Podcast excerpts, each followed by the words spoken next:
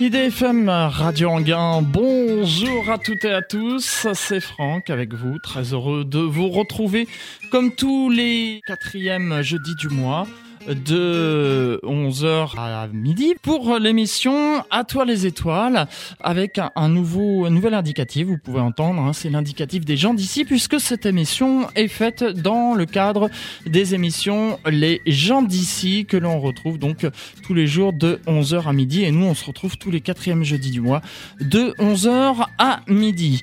Je suis très heureux de vous retrouver pour cette nouvelle émission d'À les étoiles qui fait sa rentrée puisque vous savez à les étoiles fait toujours sa rentrée après tout le monde puisqu'on avait euh, la formule de l'été. Alors euh, je vous informe que la formule de l'été euh, sera désormais en juin, juillet et août et non plus juillet, août et septembre puisqu'on a changé de date. Vous savez avant on était le troisième mercredi du mois. Voilà donc prochaine formule de l'été au mois de juin 2017. Soyez au rendez-vous pour cette émission de rentrée. Alors vous êtes sûrement euh, nombreux à vous dire, euh, si vous avez suivi l'actualité, on va parler d'ExoMars. Bah oui, puisque on en a beaucoup parlé euh, ces derniers jours. Eh bien non. Et je sais que vous avez été plusieurs à m'envoyer un mail à vous étonner, mais comment ça se fait que vous ne parlez pas d'ExoMars? Alors, petite explication. En fait, il faut savoir, euh, lorsqu'il y a eu euh, Philae qui atterrit sur euh, Mars, l'émission avait lieu quelques jours plus tard, et je ne sais pas si vous avez été comme moi, mais j'ai été frustré par certaines réponses de l'invité qui disait bah, il est encore trop tôt pour vous donner des réponses. Et c'est normal, c'était tout frais. Alors j'ai décidé volontairement de décaler cette émission au mois de décembre. Alors pas au mois de novembre parce qu'au mois de novembre il y aura les rencontres du ciel et de l'espace. J'y serai, donc euh, voilà, ce sera une émission sur ce thème. Mais donc au mois de décembre, comme ça on va laisser les astronomes travailler pour essayer de comprendre ce qui s'est passé avec ce petit robot qui s'est écrasé sur la planète Mars et puis avoir collecté les premières euh, informations euh, d'ExoMars. Voilà, on va laisser travailler les astronomes, collecter des infos et puis on aura de la matière pour pouvoir faire cette émission au mois de décembre. Donc, cette émission de ce mois d'octobre 2016, le thème c'est l'archéoastronomie, l'étude des croyances et des pratiques astronomiques des sociétés anciennes. Et j'ai avec moi Frédéric Lequèvre qui est docteur en physique. Monsieur Lequèvre, bonjour. Bonjour. Merci euh, d'avoir répondu présent à cette invitation pour euh, cette émission À toi les étoiles pour nous parler de l'archéoastronomie. Alors, tout d'abord, expliquez-nous, vous êtes docteur en physique, ça consiste en quoi? Alors, la, physique, euh, c'est l'étude de la matière. Et euh, au cours de mon doctorat, je me suis intéressé euh, beaucoup à l'étude de, couches minces. Bon, alors les couches minces, c'est quoi? C'est ce qu'on va déposer sur, les lunettes pour faire des couches anti-reflets. C'est ce qu'on va déposer sur certaines surface pour faire de l'analyse médicale. C'est pour notamment aussi pour les fibres optiques, pour servir d'aiguillage. Bon, des choses un petit peu euh, diverses du point de vue des applications technologiques. Moi, je, me suis intéressé dans mes recherches à euh, de la recherche fondamentale, hein, plutôt sur des couches qu'on déposait et qu'on analysait avec des lasers.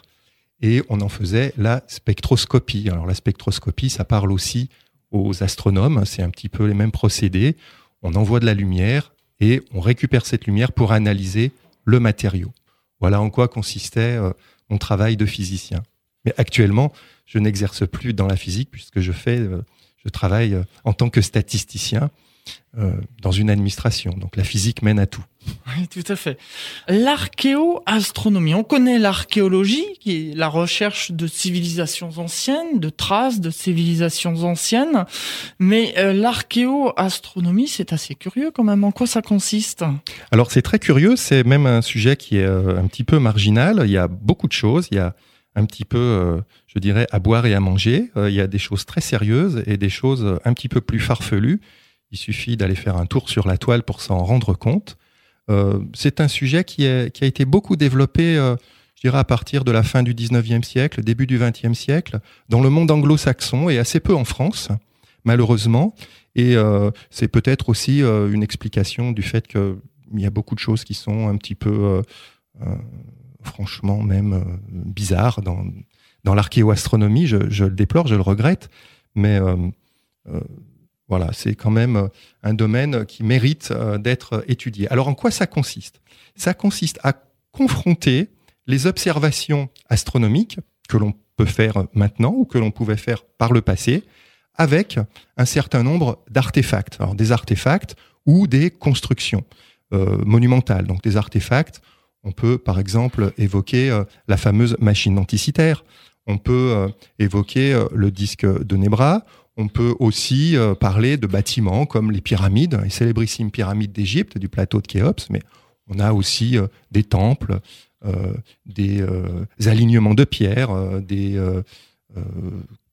mégalithes comme à Stonehenge. En fait, rien n'échappe, ou presque, à l'analyse des archéo-astronomes c'est peut-être aussi ça, on en parlera, c'est peut-être aussi ça un peu le problème.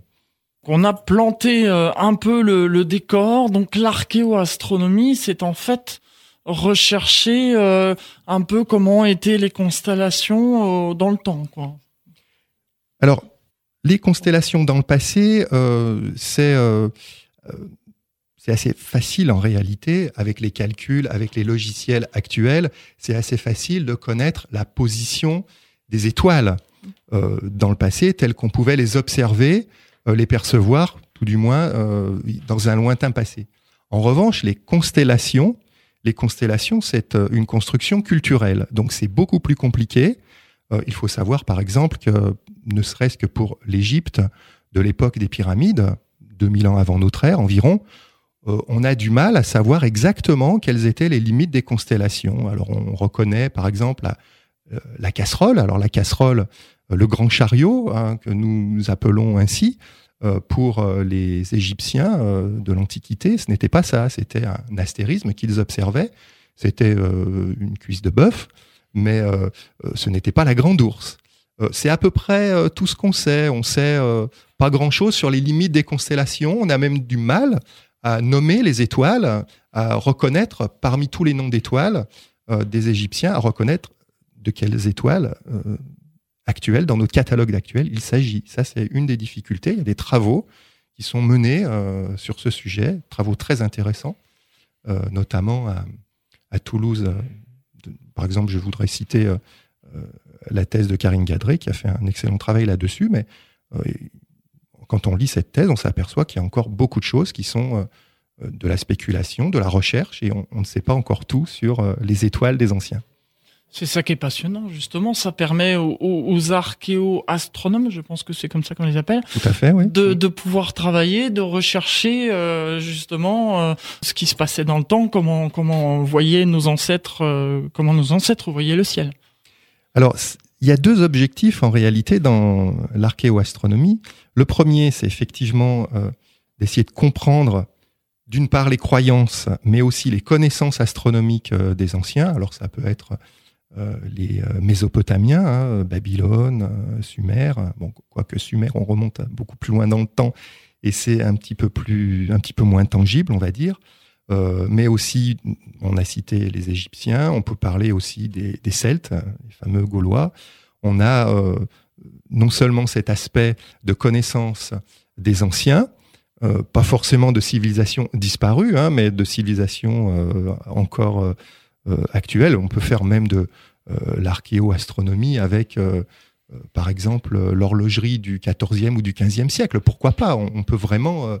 c'est un domaine qui peut s'appliquer à énormément de, choses. Et puis il y a un deuxième objectif qui est de dater les monuments. Et ça, c'est intéressant, c'est que l'astronomie, par le biais d'un phénomène qui s'appelle la précession des équinoxes, qui déplace les étoiles dans le ciel, et par rapport à l'horizon également, en utilisant ce phénomène, on peut essayer, en prenant toutes les précautions bien sûr euh, possibles, on peut essayer de dater euh, des monuments. Alors ça a été fait depuis, c'est des tentatives qui ont été euh, entamées depuis assez longtemps.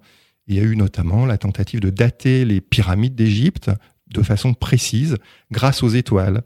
Et c'est un sujet qui est quand même assez, assez complexe parce qu'on n'a pas beaucoup d'éléments pour cela Frédéric Lequev, vous êtes euh, docteur en, physique, physicien, vous vous travaillez sur cette euh, archéoastronomie. Donc en fait, c'est pas euh, comme on entend astronomie, on se dit tout de suite on lève les yeux au ciel, mais pas forcément. On regarde aussi ce qui se passe sur Terre.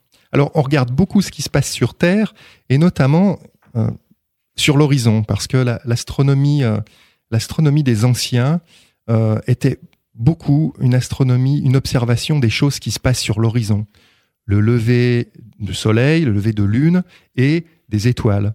On sait que les Égyptiens, par exemple, observaient euh, le lever euh, de Sotis. Sotis, on sait que c'est Sirius. Hein, c'est l'étoile nommée actuellement sous, ce nom. Et euh, lorsque les Égyptiens observaient Sotis se lever peu de temps avant le lever du soleil, ce qu'on appelle le lever héliaque de cette étoile, eh bien, ça annonçait pour eux la crue du Nil. Donc c'est un moyen de relier les saisons à l'observation euh, des étoiles et des astres en général sur l'horizon. Un peu l'ancêtre du calendrier, euh, en quelque sorte. Tout à fait. C'est, euh, on suppose que l'origine du calendrier a sans doute, trouve sans doute sa source dans l'observation sur l'horizon des levées, notamment du Soleil, mais aussi, par exemple, des Pléiades. Les Pléiades sont très, très utilisées en archéoastronomie parce que c'est un, astérisme, c'est un, bien sûr un amas ouvert d'étoiles, mais c'est euh, pour les anciens, c'était un astérisme euh, très, très important et qui a été, pense-t-on, observé par euh, énormément de civilisations.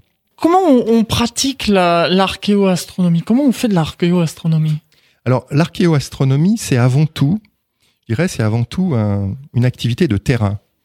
Euh, parce qu'il y a eu beaucoup de problèmes par le passé euh, de chercheurs qui travaillaient beaucoup sur des cartes, euh, qui travaillaient avec notamment, bah, bien sûr, la carte du ciel, mais aussi avec la carte du terrain qu'ils voulaient étudier. Par exemple, on a Stonehenge, hein, et on a aussi les mégalithes de Bretagne. Stonehenge, c'est cet alignement de, de menhirs, hein, c'est ça? Oui, c'est ce qu'on appelle un, cromlech. Donc, c'est euh, une structure euh, circulaire de, pierres dressées de façon euh, symétrique, assez géométrique. Et certains ont pensé que ça correspondait, que les alignements de pierres correspondaient à des levées du soleil, de la lune, des étoiles. et c'est un des problèmes, c'est de pouvoir faire le lien entre ces alignements qu'on voit sur des cartes et le lever supposé des astres sur l'horizon. Et c'est pour ça que j'insiste bien sur le, terrain, parce que quand on travaille sur des cartes, souvent l'horizon local n'est pas le même. On a euh, des problèmes euh, simplement de, visibilité des astres et euh, on a aussi des problèmes d'orientation, bien souvent qu'on ne voit pas sur le, sur le terrain. Il faut savoir que les premiers archéo-astronomes, ça a l'air tout bête comme ça, mais ils travaillaient avec une boussole. Or, il y a une déclinaison magnétique. Le nord de la boussole n'est pas le nord euh, géographique. Donc, il y a eu des erreurs comme ça. Il y a eu toute une littérature qui a été publiée sur la base de simples erreurs. Et malheureusement, ça continue avec l'archéoastronomie. Donc, il faut un petit peu déblayer le terrain. Il faut. Bon, c'était un petit peu le, but du petit livre euh, que j'ai écrit. Hein, euh, c'était essentiellement pour essayer de faire un peu la part des choses, la part du vrai et du faux dans ces observations de terrain. Alors, ce petit livre qui s'appelle Galaxie à Lascaux, les merveilles de l'archéoastronomie, on, reparlera tout à l'heure. Restez avec nous puisque on, va parler encore de l'archéoastronomie, bien sûr, comment on la pratique, quelles sont les découvertes qui ont été faites dans cette discipline. Mais pour l'heure, on va s'interrompre quelques instants, le temps que je retrouve ma voix, et euh, nous allons écouter euh, avec la bande d'abonneaux. IDFM 98 FM, toujours plus de proximité pour vous. Retour dans les studios d'IDFM Radio Anguin pour euh, cette émission À toi les étoiles dans le cadre des émissions Les gens d'ici. Je vous rappelle que notre invité est Frédéric Lequèvre qui est docteur en physique et nous parlons aujourd'hui de l'archéoastronomie, une discipline euh, peu connue hein, qui consiste donc à, rechercher un peu l'astronomie mais en ancien temps. Nous parlions avant de cette pause musicale, Frédéric Lequièvre, de l'utilité de l'archéoastronomie. Alors vous en avez décrit un peu, mais il y a aussi d'autres choses aussi euh, dont l'archéoastronomie a une utilité. Alors on, a évoqué les connaissances et les croyances des anciens. Alors peut-être qu'on évoquera notamment Lascaux, les, grottes de Lascaux, puisque c'est un des sujets du livre.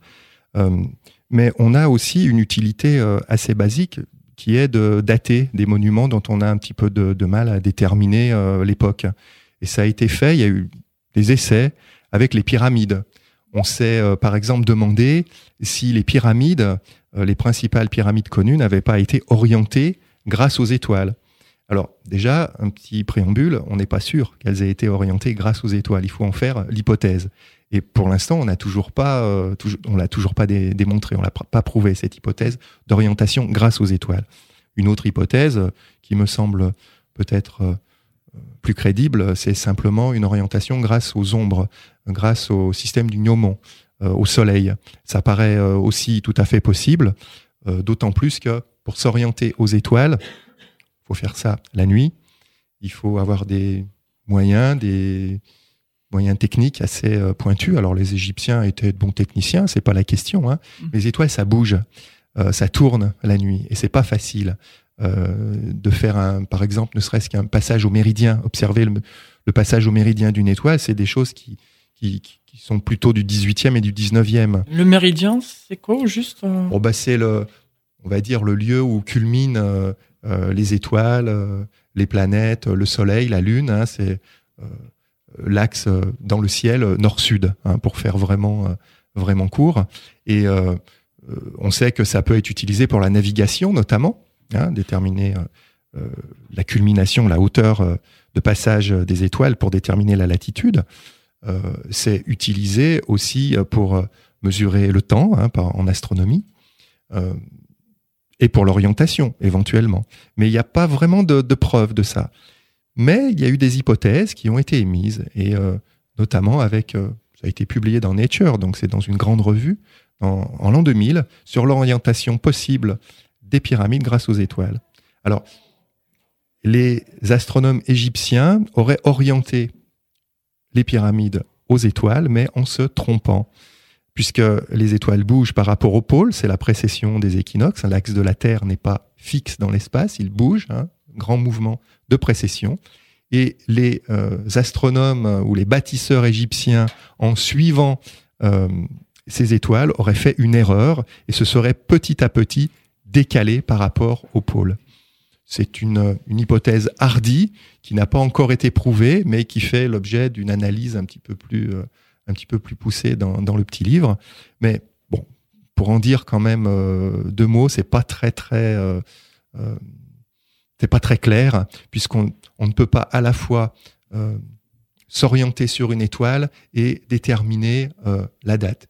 Soit on sait la date et à ce moment-là on sait quelle étoile a été utilisée, soit on a une certitude de l'étoile utilisée et à ce moment-là on peut déterminer la date. Mais les deux en même temps, c'est un petit peu compliqué. C'est un petit peu comme si euh, bah, vous, vous laissiez une, une montre arrêtée. une montre arrêtée, elle vous indique exactement l'heure euh, une fois euh, ou deux fois même exactement par jour. Et la pyramide, c'est une, horloge arrêtée si on la regarde de ce point de vue-là. Donc c'est pas, euh, on n'a pas encore de preuves de ça, malheureusement. Sur l'archéoastronomie, comment on pratique On sait pour faire de l'astronomie, il faut un télescope ou des jumelles, une lunette astronomique. Bon, pour faire de l'archéoastronomie, je vais y arriver. c'est différent? Alors, c'est un petit peu différent puisque euh, le premier outil actuellement euh, des archéoastronomes, c'est le logiciel. C'est-à-dire, il faut remonter dans le temps.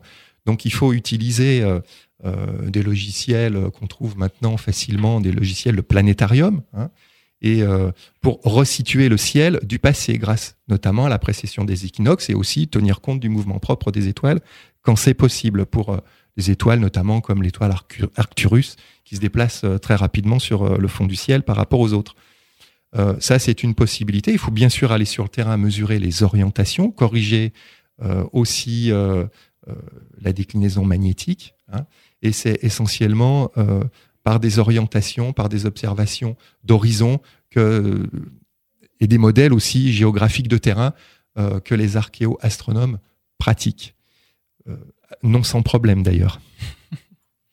J'imagine, oui, effectivement, que c'est pas toujours euh, facile. Il y a eu des, découvertes euh, qui ont été faites euh, grâce à l'archéoastronomie, puisque vous parliez tout à l'heure, on était un petit peu dans le flou, puisqu'on savait, on, savait que finalement, du fait que les étoiles bougent, c'est pas toujours pareil, mais il y a eu quand même des découvertes certaines. On s'est dit oui, ça s'est passé comme ça. Alors oui, des, découvertes certaines, il y en a eu, notamment, par exemple si on parle des éclipses. Alors, autant avec les étoiles et avec les orientations, tout à l'heure on parlait euh, euh, de Stonehenge, là, ce ne sont pas des découvertes certaines, ce sont des découvertes qui ont été faites dans les années 60, qui ont été beaucoup publiées, notamment dans des grandes revues, mais qui ne sont pas certaines, puisqu'elles ont été beaucoup remises en cause. Mais des découvertes certaines, on en a lorsqu'on a des textes qui peuvent, à côté de l'archéoastronomie, en plus, dans un contexte plus large, qui peuvent euh, valider les hypothèses qui ont été faites, et notamment en termes d'éclipses. Les éclipses euh, permettent de marquer le temps de façon très précise dans le passé. Jusqu'à une certaine limite, quand on remonte trop trop loin dans, dans le passé, ça pose des problèmes. Mais jusqu'à une certaine limite, hein, jusqu'à, on va dire, 500-600 ans avant notre ère, ça pose pas trop de problèmes, puisqu'on a des tablettes. On, retrouve, on a retrouvé des tablettes euh, babyloniennes euh, avec des indications d'éclipses et euh, les calculs actuels d'éclipses permettent de les raccrocher sur vraiment des, événements historiques et une chronologie historique. Donc c'est un, autre objectif de l'archéoastronomie, c'est de faire de la chronologie. D'ailleurs, euh, ça a commencé avec Ptolémée, puisque Ptolémée, qui est le grand astronome du début de notre ère, qui a été le fondateur de toute l'astronomie médiévale, il utilisait les tablettes mésopotamiennes pour établir la chronologie des rois anciens. Donc il faisait déjà de l'archéoastronomie. C'était un peu de l'histoire de l'astronomie aussi, c'était de l'histoire tout court, mais c'était déjà une démarche de ce type. Et on, utilise, on continue euh, d'utiliser euh, euh, cette démarche puisque la découverte du ralentissement de la rotation de la Terre a été faite grâce à ce type d'observation. Donc ça, c'est un des résultats les plus probants, j'allais dire d'une manière plus large, de l'histoire de l'astronomie et de l'archéologie, c'est la découverte du ralentissement de la rotation de la Terre, en comparant les calculs des éclipses que l'on fait en supposant que la Terre a une vitesse constante. Lorsqu'on les confronte à ces tablettes du passé, on voit qu'il y a un décalage. Et ce décalage, on ne peut l'expliquer que par un ralentissement du mouvement de la Terre, de la rotation de la Terre, et un éloignement de la Lune. J'ai une question de Stéphane. Oui, c'est vrai, les auditeurs peuvent poser des questions hein, via Internet. Une question de Stéphane qui nous dit euh, il semblerait que grâce à l'archéoastronomie, on a pu dater des grands phénomènes euh, climatiques euh, destructeurs, comme par exemple des raz de marée ou encore des tremblements de terre. Alors ça, c'est pas tout à fait, c'est pas tout à fait de l'archéoastronomie. C'est on est, sur, on est vraiment sur de l'archéologie, euh, euh, vraiment euh, sur de, des observations de couches, hein, de, de, sériation sur des, sur des couches archéologiques. on peut éventuellement faire le lien, le rapprochement avec des phénomènes astronomiques, des observations qui ont été faites. Et lorsque l'on confronte ces deux types d'observations, des textes hein, et euh, des observations archéologiques, on a euh, effectivement, on peut euh, arriver à dater et même indiquer certains, certains événements. après, il faut savoir que l'archéologie a une, une, base historique dans la recherche d'événements bibliques, par exemple. Donc il faut aussi se méfier des interprétations et des surinterprétations. il y a bien sûr une part historique hein, de, ces textes, mais il faut aussi, notamment dans le monde anglo-saxon, savoir qu'il y a eu énormément de personnes qui ont essayé d'avoir une lecture un peu littérale des écrits et euh, de raccrocher certains événements euh, qu'on a pu euh, retrouver dans des textes à des dates un petit peu fantaisistes, qui ne sont pas celles de la paléographie. Donc on est dans un terrain un petit peu mouvant, il faut se méfier. Ça peut être un élément très très important, intéressant de confrontation des textes, des événements euh, archéologiques et de l'astronomie, bien sûr. Stéphane qui réagit en live, il dit donc qu'il ne faut pas confondre l'archéoastronomie et l'archéologie. Alors, il ne faut pas confondre l'archéoastronomie avec l'archéologie tout court, l'histoire de l'astronomie tout court. Alors, ça, ça pourrait faire débat, ça pourrait faire polémique, mais à mon sens, lorsque l'on parle d'archéoastronomie en termes de discipline un petit peu euh, autonome, on fait euh, souvent ce lien entre uniquement les observations astronomiques, uniquement les positions des, astres et ce que l'on peut lire sur le terrain des orientations des bâtiments ou de certaines dispositions. Ça, c'est de l'archéoastronomie pure, entre guillemets. Hein. On est hors contexte. Lorsque l'on veut vraiment faire de l'histoire de l'astronomie, il faut élargir, utiliser les textes, utiliser d'autres euh, circonstances qui font qu'on va pouvoir prouver, faire apporter la preuve de, nos hypothèses. Donc il ne faut pas confondre effectivement l'archéologie, l'histoire et l'archéoastronomie. À mon sens, l'archéoastronomie a un intérêt, mais l'archéoastronomie toute seule a des difficultés. Elle fait partie d'un domaine plus vaste, d'un domaine, d'un contexte archéologique plus vaste, d'études historiques avec des textes et avec des études de terrain également.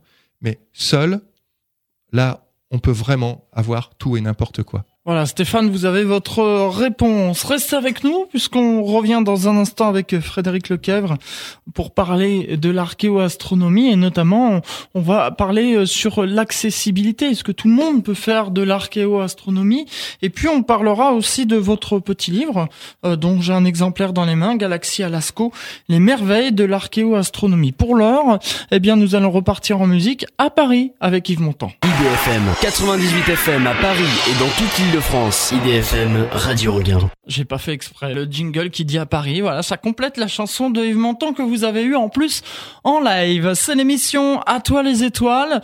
Troisième partie de cette émission. Je vous rappelle que notre invité est Frédéric Lequèvre qui vient nous parler de l'archéoastronomie, une discipline peu connu euh, qu'on vous fait découvrir justement. Je vous entendais parler avant cette pause musicale. Ça m'a l'air assez compliqué quand même l'archéoastronomie, je trouvais. Est-ce que c'est accessible à tout le monde? Est-ce que par exemple, moi, si j'ai envie de devenir archéo-astronome, est-ce que je peux le faire? Alors, c'est accessible à, tout le monde, euh, à une condition, c'est d'avoir euh, un outil, de se munir d'un outil vraiment fondamental, qui est l'esprit critique. Hein. parce qu'il y a, comme je l'ai dit tout à l'heure, j'ai déjà assez insisté là-dessus, on a euh, beaucoup de choses qui peuvent être dites à partir finalement euh, de suppositions et euh, de peu d'éléments. par contre, lorsqu'on n'est pas isolé et lorsqu'on a un bon esprit critique, on peut s'adonner aux joies de l'archéoastronomie. Alors, je pense notamment aux associations, les associations d'astronomie comme l'Association française d'astronomie ou euh, la Société astronomique de France, euh, qui, euh, qui, possède des groupes qui s'intéressent à l'histoire de l'astronomie, à l'archéoastronomie. il y a peu de temps, j'ai été en contact avec la Société astronomique de Bourgogne, qui a un groupe très très actif sur l'histoire de l'astronomie et l'histoire médiévale notamment, parce que la, la Bourgogne c'est riche de ce point de vue-là, mais aussi un groupe sur l'archéoastronomie. Ils font un excellent travail de terrain très poussés et euh, qui vont publier d'ailleurs, euh, si, euh, si je peux me permettre de l'annoncer. Et c'est vraiment un, un, travail de personnes, donc d'amateurs, de passionnés, qui sont en lien avec des scientifiques. Les scientifiques sont assez peu nombreux, les scientifiques académiques sont assez peu nombreux en France à s'intéresser à ce sujet. Et les amateurs qui ont envie de, de s'exercer sérieusement à ce sujet, mais sans être isolé, sans avoir seulement le logiciel de bureau, mais en allant aussi sur le terrain et en confrontant de manière critique ces hypothèses, euh, ils ont toujours la possibilité, avec des connaissances astronomiques de base et euh, archéologiques, hein, c'est-à-dire euh, la passion de l'archéologie, je pense que ça doit aussi démarrer de cette passion-là. Il y a beaucoup d'amateurs de l'archéologie. Eh bien, je pense qu'il peut aussi y avoir des amateurs de l'archéoastronomie, à condition de ne pas être isolé et d'avoir un esprit critique. Vous parliez de la, Société astronomique de Bourgogne, Frédéric Lecave. C'est d'ailleurs grâce à eux que vous êtes là aujourd'hui, puisque justement on avait fait une émission au mois de juin avec Éric Chariot, qui est président de la Société astronomique de Bourgogne, et ça m'avait interpellé. Hein. Rappelez-vous les auditeurs, pour ceux qui ont entendu l'émission. Pardon, archéoastronomie. Ah, et j'avais promis. Hein, Souvenez-vous, j'avais dit il y aura une émission d'ici la fin de l'année sur l'archéoastronomie. Eh bien, on y est aujourd'hui. Voilà, chose promise, chose due, comme euh, on dit le, fameux adage. On continue donc. Euh, alors, j'aimerais maintenant que euh, on parle un peu, puisqu'on on a parlé de ce petit livre que vous avez publié, qui s'appelle Galaxie à Lascaux, les merveilles de l'art l'archéoastronomie. La grotte de Lascaux est en lien avec l'archéoastronomie. Alors, juste avant de parler de Lascaux, je voudrais préciser que l'éditeur, euh, c'est Book e-book, donc book-e-book. Euh, c'est une édition euh, dont la collection est dirigée par Henri Brock et basée à Nice.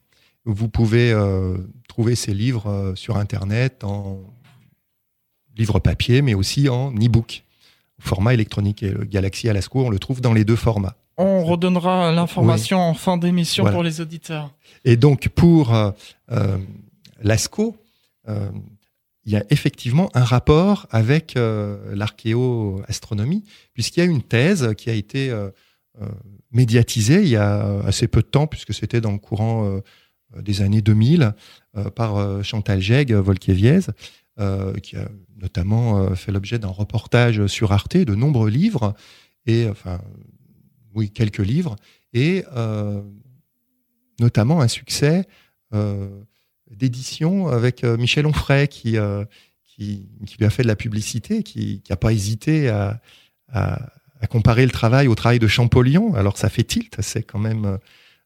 bon, il faut aller voir ça de plus près. donc je me suis intéressé à ça, je suis allé voir euh, j'ai vérifié du point de vue astronomique ce qu'on pouvait en, dire. Euh, alors effectivement, euh, euh, j'ai pas pu visiter les grottes elles-mêmes puisqu'elles sont fermées au public, mais j'ai vu la réplique et je me suis intéressé à l'astronomie qui était sous-tendue par par ce travail. Et je me suis aperçu qu'il y avait un gros problème, un petit détail qui tue, on va dire, c'est que les constellations de l'époque qui, sont censés être représentés euh, dans cette euh, rotonde, célèbre rotonde de Lascaux, euh, ne pouvaient pas être vus au moment où, où Chantal euh, Volkeviez l'annonce, c'est-à-dire le soir du solstice d'été, parce que ces constellations étaient à ce moment-là sous l'horizon. Donc c'est un petit détail qui pose, qui pose problème. En effet.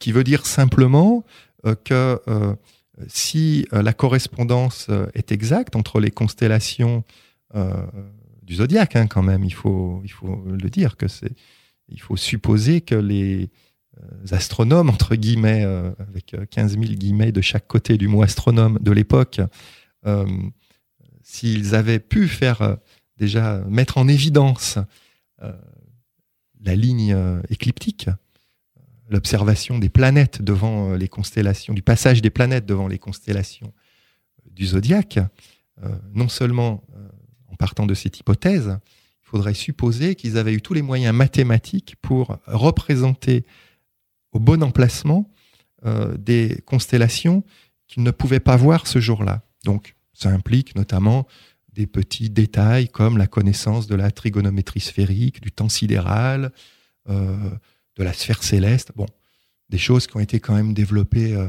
par les Grecs, perfectionnées ensuite par les Arabes au Moyen Âge, et qui nous sont parvenues et qui sont utilisées actuellement dans les observatoires et via les logiciels aussi d'astronomie. C'est pas parce qu'on peut le faire avec des logiciels aujourd'hui qu'ils ont pu le faire par le passé. Donc déjà gros problème parce qu'on ne pouvait pas voir ces constellations. Ensuite, je dirais que l'hypothèse en elle-même, elle n'est pas euh, du tout euh, incongrue, elle est euh, tout à fait légitime. On peut se poser la question. Encore faut-il le prouver. Et Norbert Ojoula, qui est malheureusement décédé en 2011, qui était un, grand spécialiste de l'art pariétal, de l'art des grottes ornées, avait émis cette hypothèse déjà dans les années 70. il avait remarqué qu'il y avait un ordre précis de succession des peintures, des animaux, cheval, reine, taureau, c'était toujours représenté dans le même ordre. En plus, c'est une rotonde, donc ça fait quand même penser aux saisons, ça fait penser au temps qui s'écoule. et il avait mis cette hypothèse du ciel et de la cartographie céleste. Mais il s'était vite, assez vite ravisé en déclarant qu'on ne pouvait pas prouver cette hypothèse. Euh, déjà, il euh, n'y a pas d'étoiles qui sont représentées, on ne peut pas faire le lien direct. C'est comme si on faisait, disait-il, le lien entre la cartographie des cabines téléphoniques du Périgord et la carte du ciel. Donc une hypothèse qui est valide, mais extrêmement euh, difficile, voire impossible à prouver. ce qui ne veut pas dire qu'il n'y ait pas eu des observations, hein, puisque peut-être, je dis bien peut-être, les Pléiades sont représentées à Lascaux. C'est une possibilité. Là encore, les preuves sont difficiles à avancer, mais c'est une possibilité. On sait que les Pléiades, je l'ai dit au début de l'émission, euh, ont été observées par euh, de nombreux peuples. J'ai une question de gens qui demandent euh, justement par rapport aux représentations qu'on trouve dans les grottes, est-ce que les, hommes préhistoriques s'intéressaient déjà à l'astronomie ou est-ce que en fait c'est juste voilà des représentations comme ça C'est peut-être trop vieux pour savoir euh, réellement. Euh. Alors justement, ça fait partie des, questions euh, qui, m'ont poussé à, à, m'intéresser à l'histoire euh, de l'astronomie et notamment ce qu'on trouve dans tous les livres, enfin tous, non peut-être pas tous, mais dans un grand nombre de livres de vulgarisation d'astronomie de nos jours, on a l'histoire de l'astronomie, l'aube de l'humanité, le commencement des temps. L'homme était déjà astronome, il regardait les étoiles, il regardait la lune, le ciel, et il s'interrogeait. Oui, sans doute, mais était-il astronome? Faisait-il déjà de l'astronomie au sens contemporain du terme Je crois que c'est beaucoup s'avancer. Le résultat pour l'instant de, mes recherches tente à euh, tempérer énormément ce genre de propos. C'est vrai que ça fait des jolies pages au début des ouvrages d'astronomie. On voit Lascaux, on voit les constellations. On a aussi cette fameuse machine denticitaire qui est, bon, qui est euh, beaucoup plus euh, tardive. Mais on a souvent ces éléments qui nous font penser que l'astronomie, c'est un petit peu quelque chose qu'on a toujours eu dans les gènes, un petit peu dans le sang de l'humanité, et que euh, finalement ça apparaissait euh, très très tôt. Les historiens nous disent que c'est apparu quand même beaucoup plus tard dans l'Antiquité, certes, mais euh, l'astronomie véritable d'observation, de relevé avec des mesures de temps et de durée de phénomènes et d'observation repérées par rapport à des coordonnées, ça date de 500-600 ans avant notre ère. Ça ne remonte pas si loin des observations, un émerveillement, un questionnement, sans doute, oui. Et encore, on peut se poser la question, on peut se demander si euh, euh, les préoccupations euh, des hommes n'étaient pas plus terrestres que cela, même si on peut toujours se dire qu'ils avaient, ils étaient émerveillés devant les, beautés du ciel ou même les phénomènes extraordinaires qui pouvaient s'y dérouler. On parle d'astronomie et l'astronomie c'est le domaine de la nuit. Il y a aussi euh, les astronomes, on les appelle parfois les oiseaux de nuit. Et c'est justement Michel Polnareff qu'on va écouter avec l'oiseau de nuit.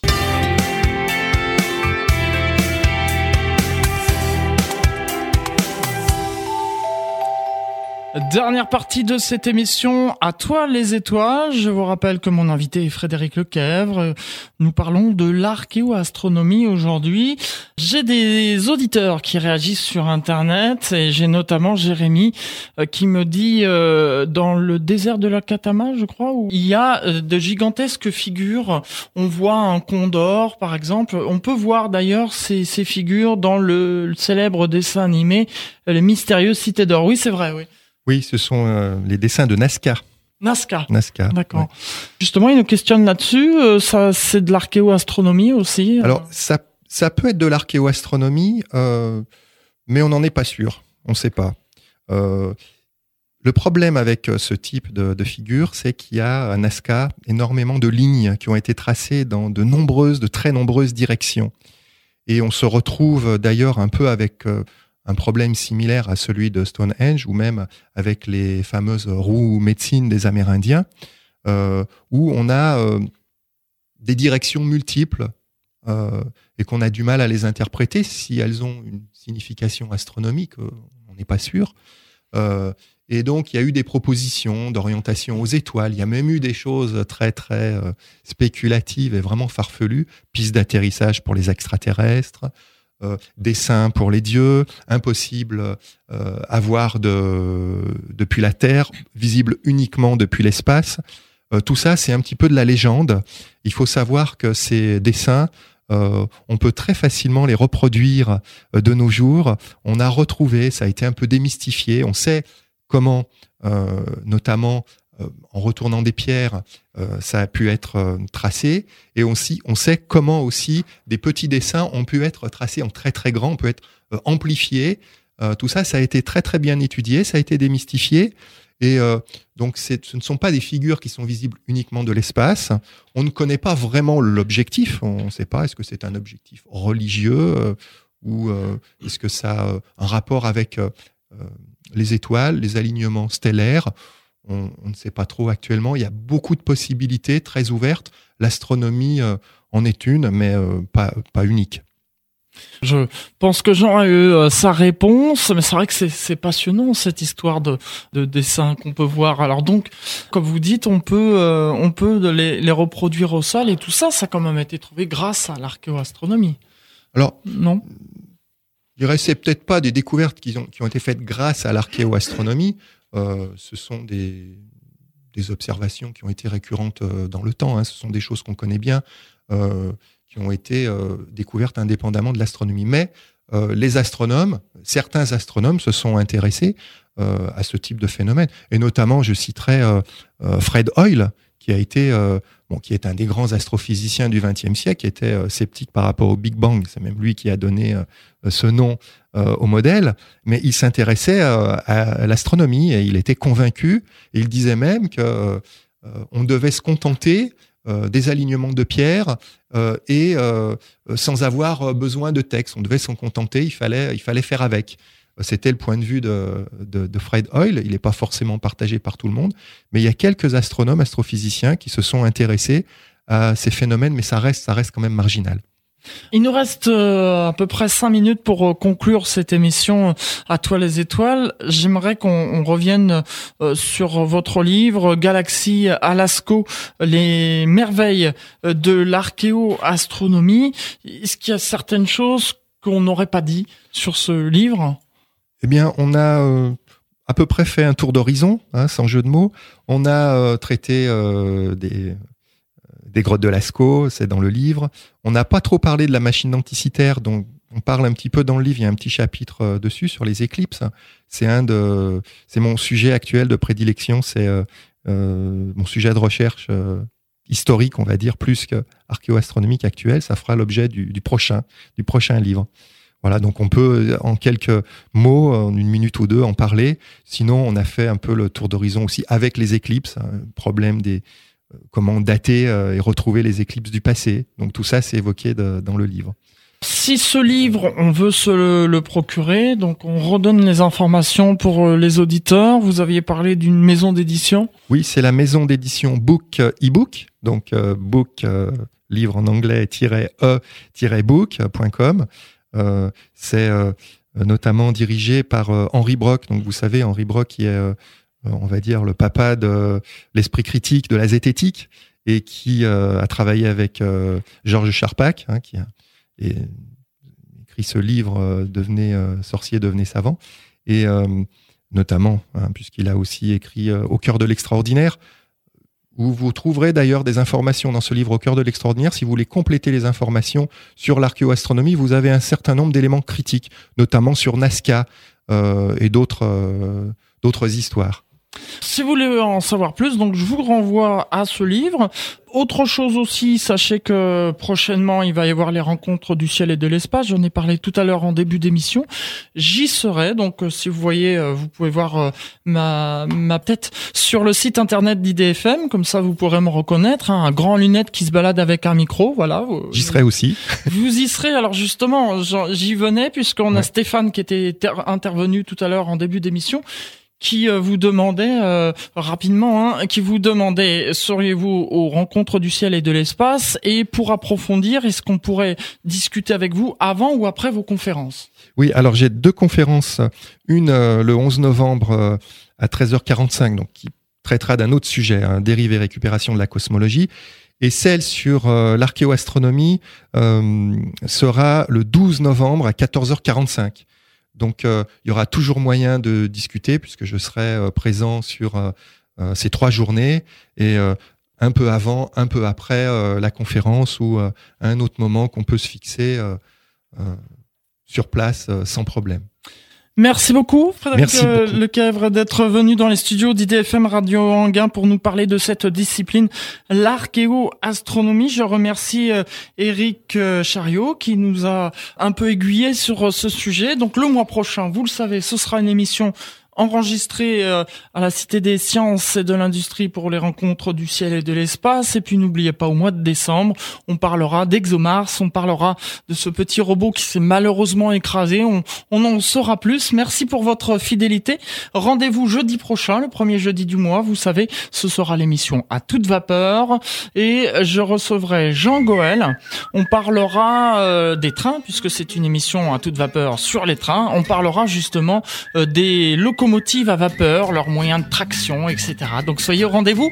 Merci à toutes et à tous pour votre fidélité. Bonne journée. Dans un instant, le journal de Radio France Internationale, suivi du journal de la mi-journée avec euh, les stagiaires journalistes.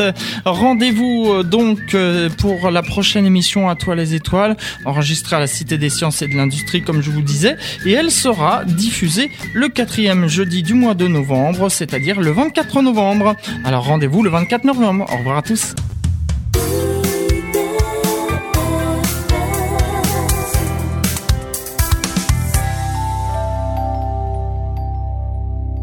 Bonjour, ici Jean-François Dupaquier. Vous aimez IDFM, votre radio de proximité. Pour une contribution modique, rejoignez-nous en devenant membre bienfaiteur de notre association et participez à la grande aventure de la radio. Renseignements à IDFM, 26 bis rue de Mora, 95 880 Anguin-les-Bains ou 06 03 03 11 40.